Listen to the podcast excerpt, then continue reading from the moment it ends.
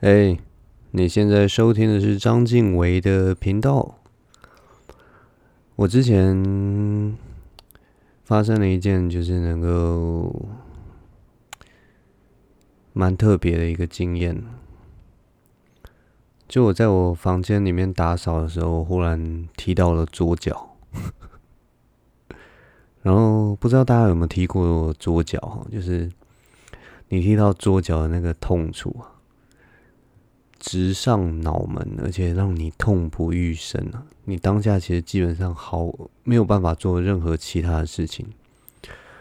那我那天踢到的时候，我就像一朵枯萎的花朵一样，全身就这样往下，慢慢的、慢慢的、瞬间的萎缩了起来。我的那个脑袋啊，就像被雷劈到一样，一片空白，什么都想不到。所以我就静静的躺在那个无助的躺在那个地上，也不是在颤抖，就是动也不动，等待那个痛楚慢慢的退去。后来我躺着躺着，我其实脑袋也没多想什么，但是等到我后来回过神来，我的那个脚上的痛楚已经不再那么痛了，而且呢，我还觉得说，哎，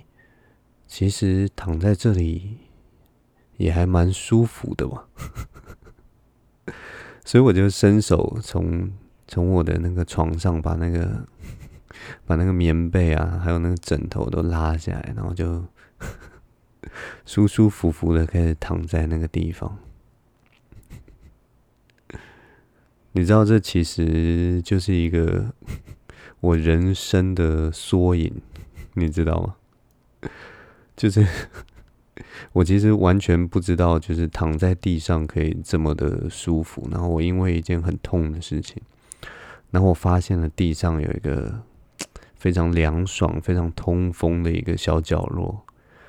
然后我就开始 把这个角落就是弄得更加的舒适。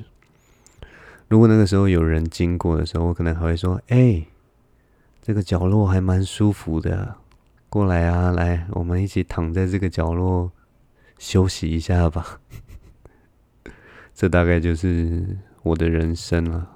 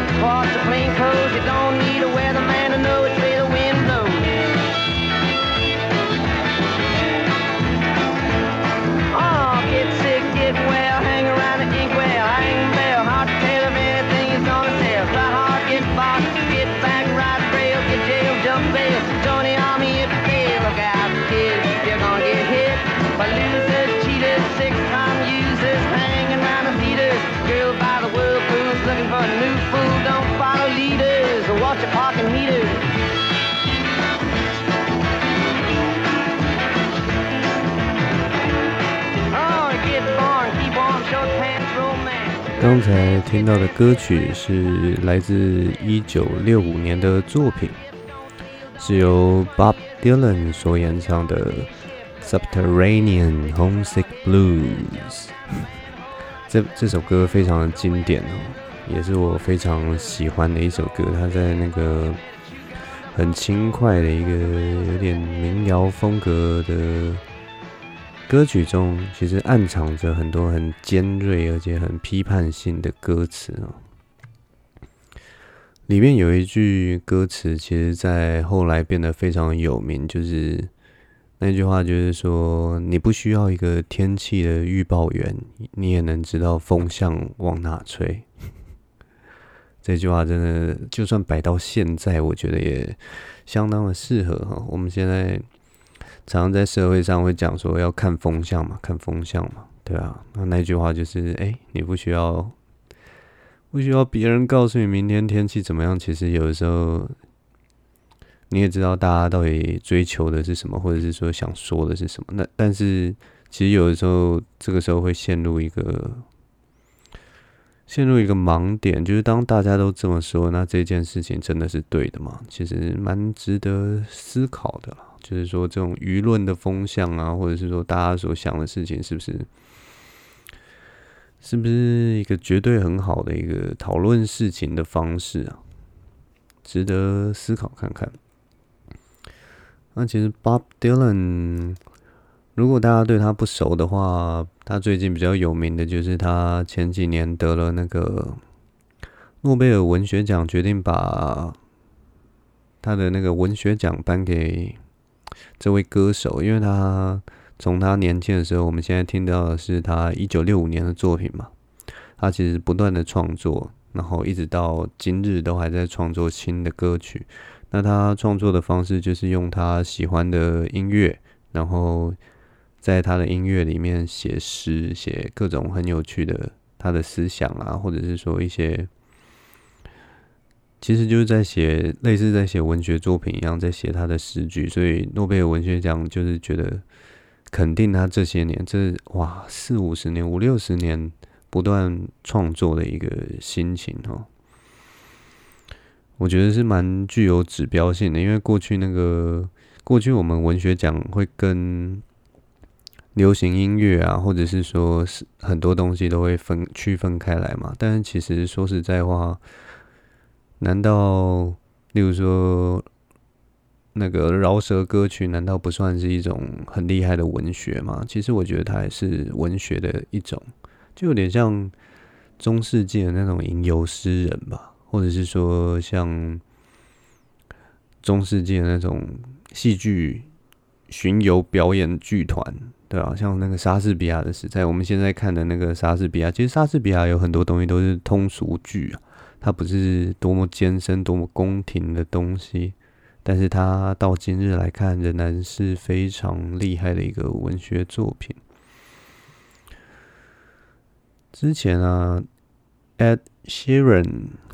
就是大家所知道那个红发艾德，他就有把 Bob Dylan 跟那个 Eminem 阿姆来做比较，诶，那乍听之下，那个阿姆跟 Bob Dylan 两个不但是不同年代，而且是非常不一样的风格的乐手，放在一起的确听起来有点奇怪。但其实 Eminem 跟 Bob Dylan 都一样，Bob Dylan 像我们刚听的那一首 Subterranean Homesick Blues，其实他那个字词的排放啊、节奏啊，还有什么他的那个。唱的方式也是相当的快嘴哈，就嘴巴非常快。他其实，在跟 Eminem 的呃，在饶舌上面的本质其实是相类似的，只是说一个是用比较民谣的方式，然后一个是用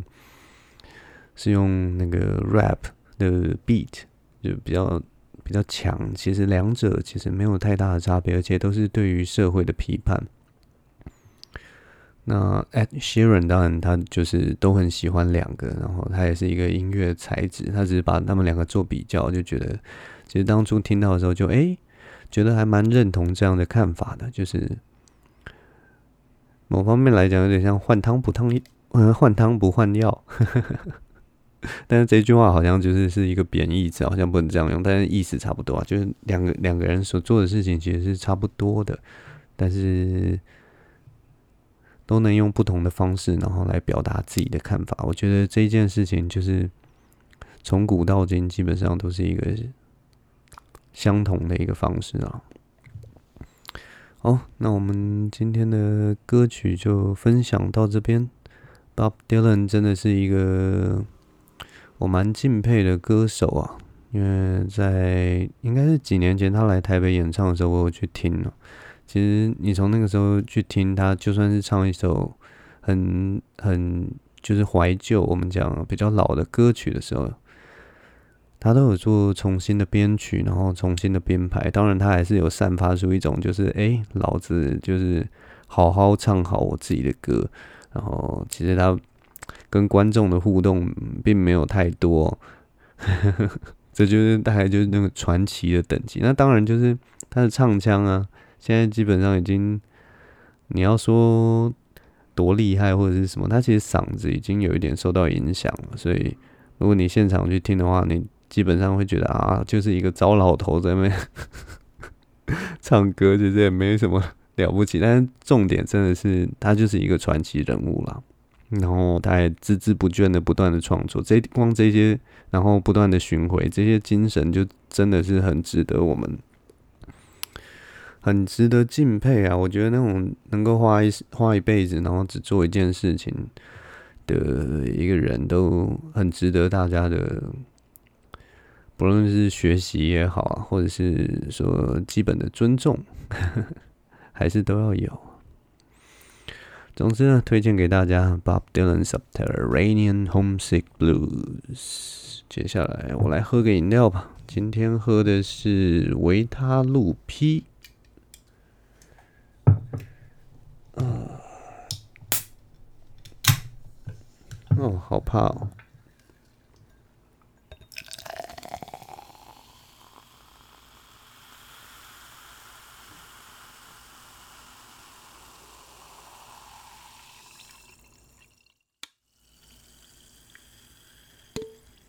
我今天买的是小罐的维他露 P 哈，哇，这个那个跳动的水珠就像是那个活跳跳的虾子一样，在上面跳舞。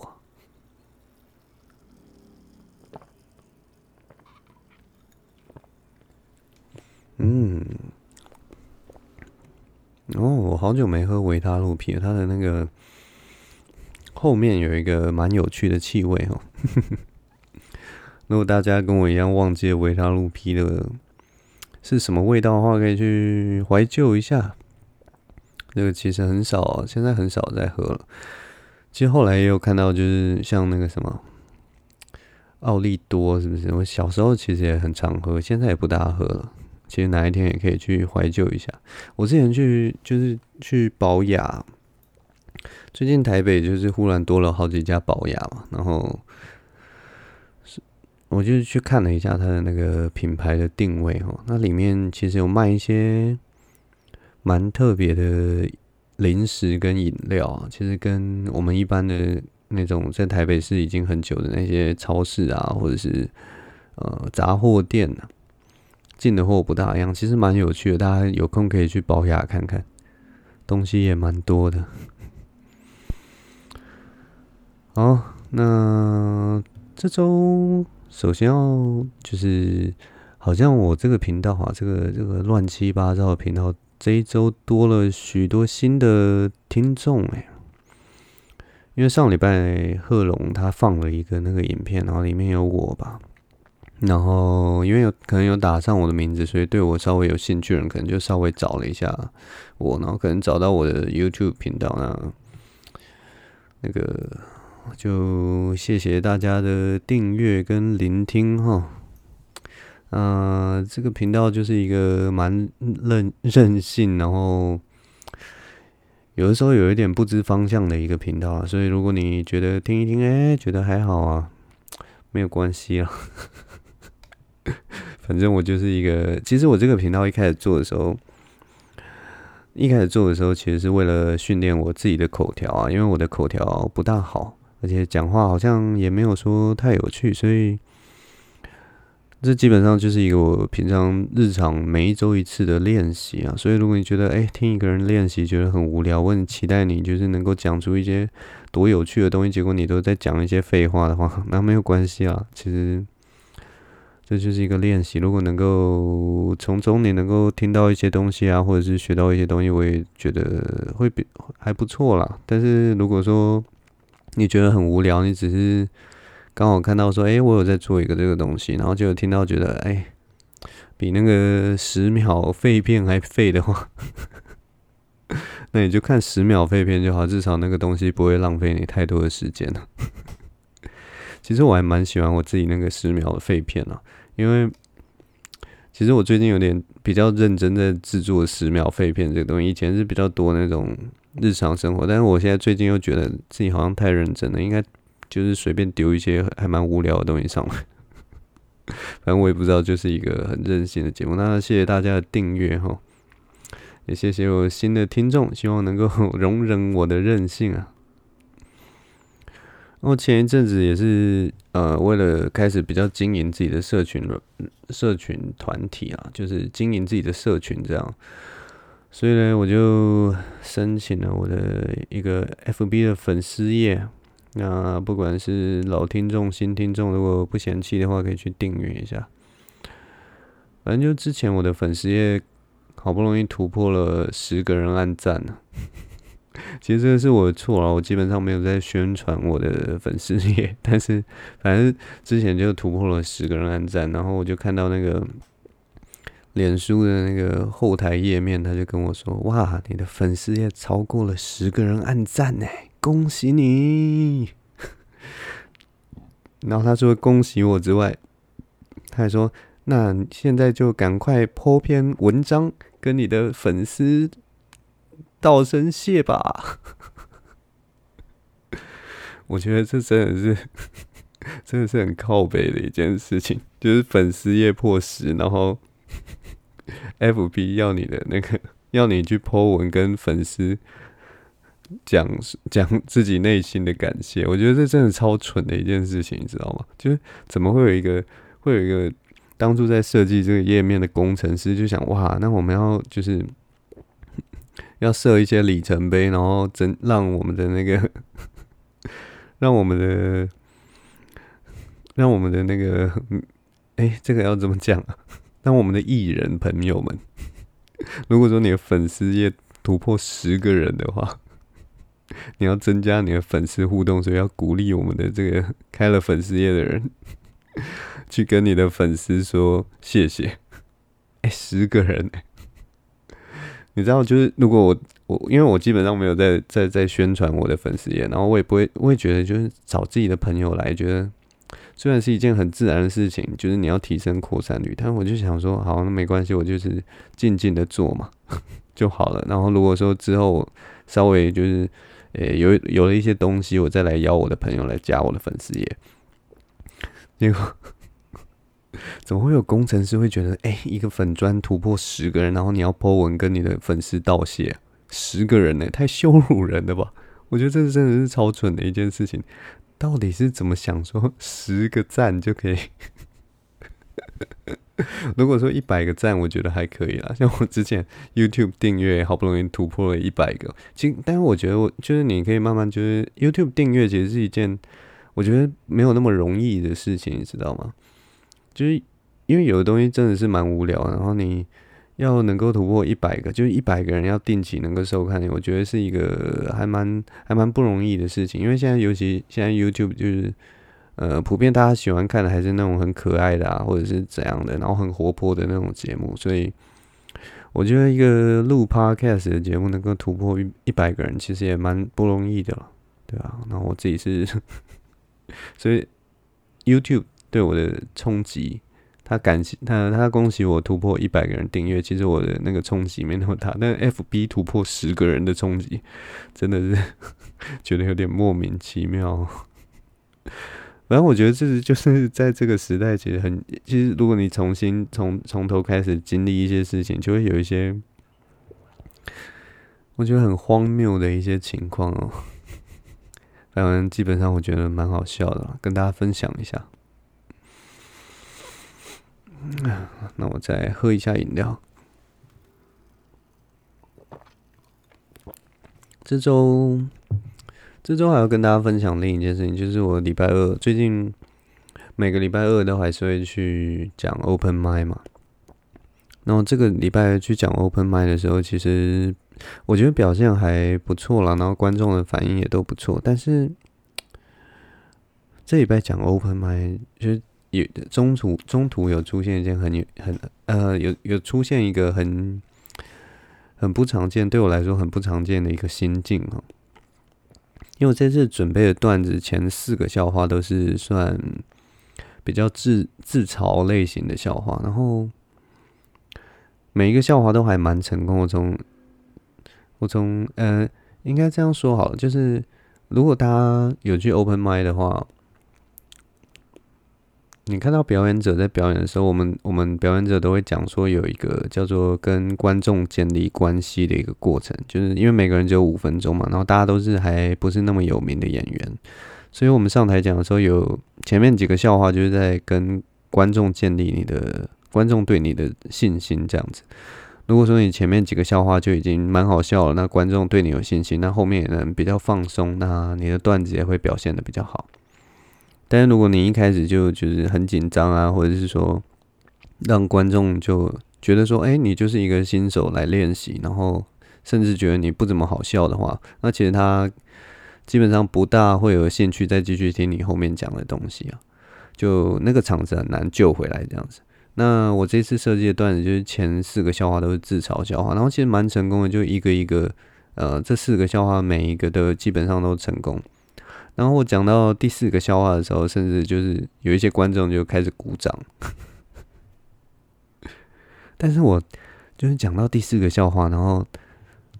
观众开始鼓掌的时候，我心里忽然你知道吗？闪过了一点点的那个难过的感觉。你知道，连续四个自嘲的笑话，然后大家这么喜欢，我觉得其实是 蛮奇怪的一件事，因为其实。嗯，如果你如果大家有有看国外的那些 open mic，其实他们那种自嘲的笑话可能都只是点到为止，就是过了一段时间，然后例如说最常见的就是那种开自己老二很很小的玩笑，就说哎、其实我老二很小，然后大家就呵呵呵呵呵呵这样就会笑，然后但是通常那个喜剧人就会说哦，没有我我我我我觉得我没有问题啊，就是老二小没什么不好，然后接下来他可能就聊别的事情，那个只是一个。接下来讲段子的一个影子，这样子。但是我那天讲的那四个自嘲笑话的时候，因为嗯、应该说它不是一个影子，它就是连续的自嘲。然后其实如果你我我我在想说，这种这种表演啊，如果在国外的话，他们可能到最后大概第三个或第四个就会开始哦，就是开始 开始觉得啊、你干嘛这样讲自己？太可怜了吧，不要这样啦。你知道吗？可是台湾人就是很爱自嘲这位，你知道吗？所以我当下其实讲到第四个，然后居然就是大家这么爱，然后还开始鼓掌，我心里其实就觉得，哦天哪，我真的好可怜哦。当然那个念头就一闪而逝啊，就是只有大概不到一秒的时间，但是就觉得，哦，天哪，我还在自嘲，然后你们。听到我讲自嘲的笑话，笑得这么开心，就只是一念之间而已。对，然后因为我之前很少，其实只有偶尔会开自嘲的笑话，但我觉得这个心境是还蛮有趣，因为我不曾有过这样的想法。然后是那一天真的连续四个自嘲，然后居然还就是让人家鼓掌，是还五味杂陈啊，真的五味杂陈啊。不过，这也算是一个还蛮成功的一个桥段的。未来可能有机会，还是会继续用这一段来表演，跟大家，对啊。如果有兴趣的朋友可以来 Open Mic，如果幸运的话，可能还是会看到我连续讲四个自嘲笑话。啊，反正这就是这一辈的 Open Mic。我这周末啊，这周末，嗯，接下来要去爬那个松罗湖哦。有在追踪我 IG 的人就知道，嗯，我其实是一个还蛮常爬山的人。最近就是还蛮喜欢爬山，我觉得爬山是一个蛮特别的一种体验啊，就是在山林之间，然后跟自己相处，然后又可以流流汗。觉得心情蛮好的。那我这礼拜要去爬松罗湖。其实我就是从开始爬山之后，还还有跑马拉松之后，其实我的身体啊，有的时候会肌力会比较没有办法负荷哦，所以其实那个我的脚其实都膝盖那边其实都一直怪怪的。那因为下礼拜就要去爬松罗湖了嘛，所以我就在想说，我是不是虽然那不是一个多难的山，但我一直在想说，我是不是要把我的脚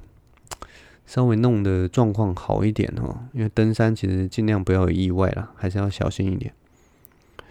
所以呢，我就去那个行天宫看了一家中医诊所，他是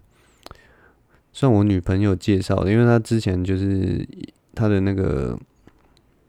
他的客人跟他介绍，就是去治治治疗他的手，然后我女朋友的手听说就状况好转的非常快，所以他就推荐我去看那家中医诊所。然后我去看那家中医诊所，它是一个针灸的中医诊所，所以。进去之后，我就跟那个医生，那个医生是还蛮年轻的医生，然后跟他讲说我的状况是怎么样怎么样，然后他就说哦好，那我来看一下，然后他就用他的手摸我的那个膝盖、大腿附近的两侧肌肉，他说嗯，我觉得你这个状况啊是那个外侧的那个肌肉肌腱。太紧绷，不是肌腱啊，肌肉还是还有那个筋膜太紧绷，所以好，那你的问题没有问题，就让我来帮你扎几针，让你那边放松一点。然后那是我第一次针灸哦，那个 针灸的感觉真的非常的特别，就是因为他用那个很细的针哦，其实他刺进去的时候比你平常打针都还不痛，一点感觉都没有，而且他们那个手法很快。就你还没有感觉到那个刺痛，它针就已经进去了。但是针进去之后，就是另一个不同的境界，你知道吗？你会感觉到那个针啊，在你的那个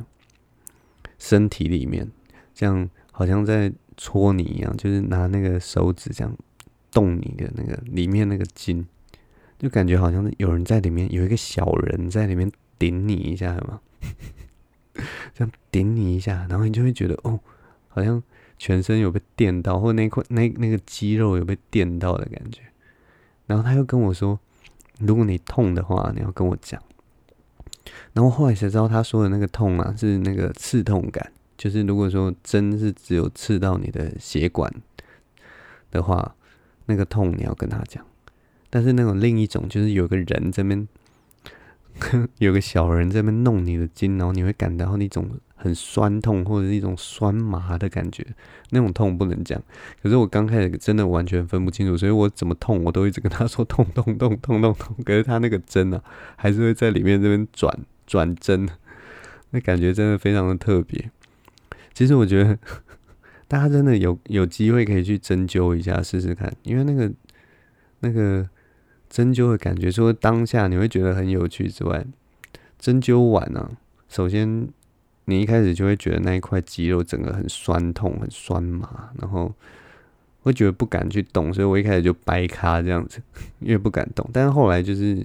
忘记了这件事情，然后就开始动，动一动就是诶、欸，舒服多了。然后就我隔天起床的时候，基本上脚已经恢复原状，然后我原本那个肌肉很紧绷的感觉，或者膝盖有点怪怪的那种感觉，完全就消除了。你知道中医真的是一个很神奇的东西，它它的那个疗效还有那个效果，跟跟西医的那种感觉完全不一样。例如说，你西医你感冒的话，你吃那个退烧药，你是。隔天早上起来会觉得哦，还还有一点微恙，好多了。可是那个中医的那种，我觉得治疗方法是原本你有感觉的东西，然后你治完之后，隔天就完全没有感觉。你知道那种针灸、针灸的那种神奇的感觉，真的太特别了，就是。难怪就是以前那种中医的那种老师傅啊，大家都会说哇，是神医，是神医，因为因为那个他就用那个针啊，在你身上戳几个孔，然后接下来你你原本有感觉不舒服的地方就好嘞，隔天就好嘞。如果说你只是简单的东西，真的隔天就完全没有感觉，就行动如常啊，健步如飞啊。那个那个精妙的精妙的感觉，还有那种就是非常惊讶的感觉，很难去形容。一个东西好了，然后下一秒就一个东西坏了，然后下一秒就修好了那种。尤其是自己的人体，你明明就是很多东西都是要慢慢好的，然后去看了一次中医，马上就好了。所以我很推荐大家去去感受一下中医的这种神奇的威力哦。当然就是呃找还是要看一下评价，不要乱找中医，但是找一些。如果运气好的话，遇到一些很神奇、很很厉害的医生的话，你就会觉得哇，这完全跟西医是完全不同的体验。好了，那今天原本想要讲一个故事，但是现在已经录了半个小时，然后最近也觉得录这个东西啊。开始有一点小小的倦怠了，其实，不过，不过其实还好，主要主要的原因其实跟大家有知道，就是知道我那个 podcast 的那个导师啊，因为他一直说我是他的喜剧导师啊，所以我现在叫他 podcast 的导师啊，podcast 导师林阿秋啊，他最近就是他的那个 podcast 节目，他再也不录影了。然后其实我跟他的感想一样，就是录影跟输出这件事情真的是占据了太多的时间。如果我只是录音哦，录音录完以后，然后我就马上输出，基本上事情就结束了。但是录影真的是一件很麻烦的事情呢，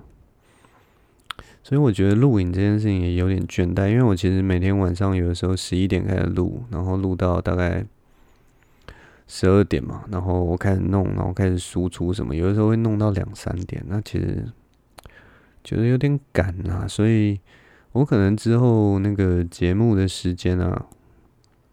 会调整，就是我一样会是礼拜三晚上录，但是我可能上传时间是礼拜四的晚上吧，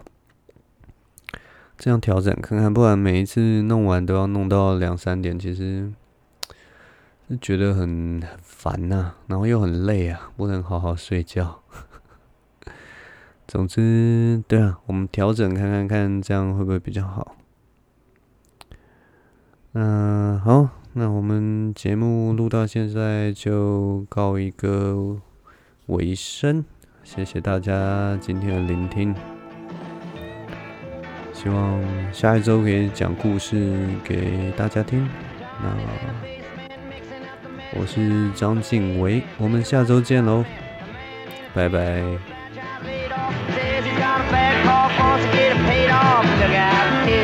Something you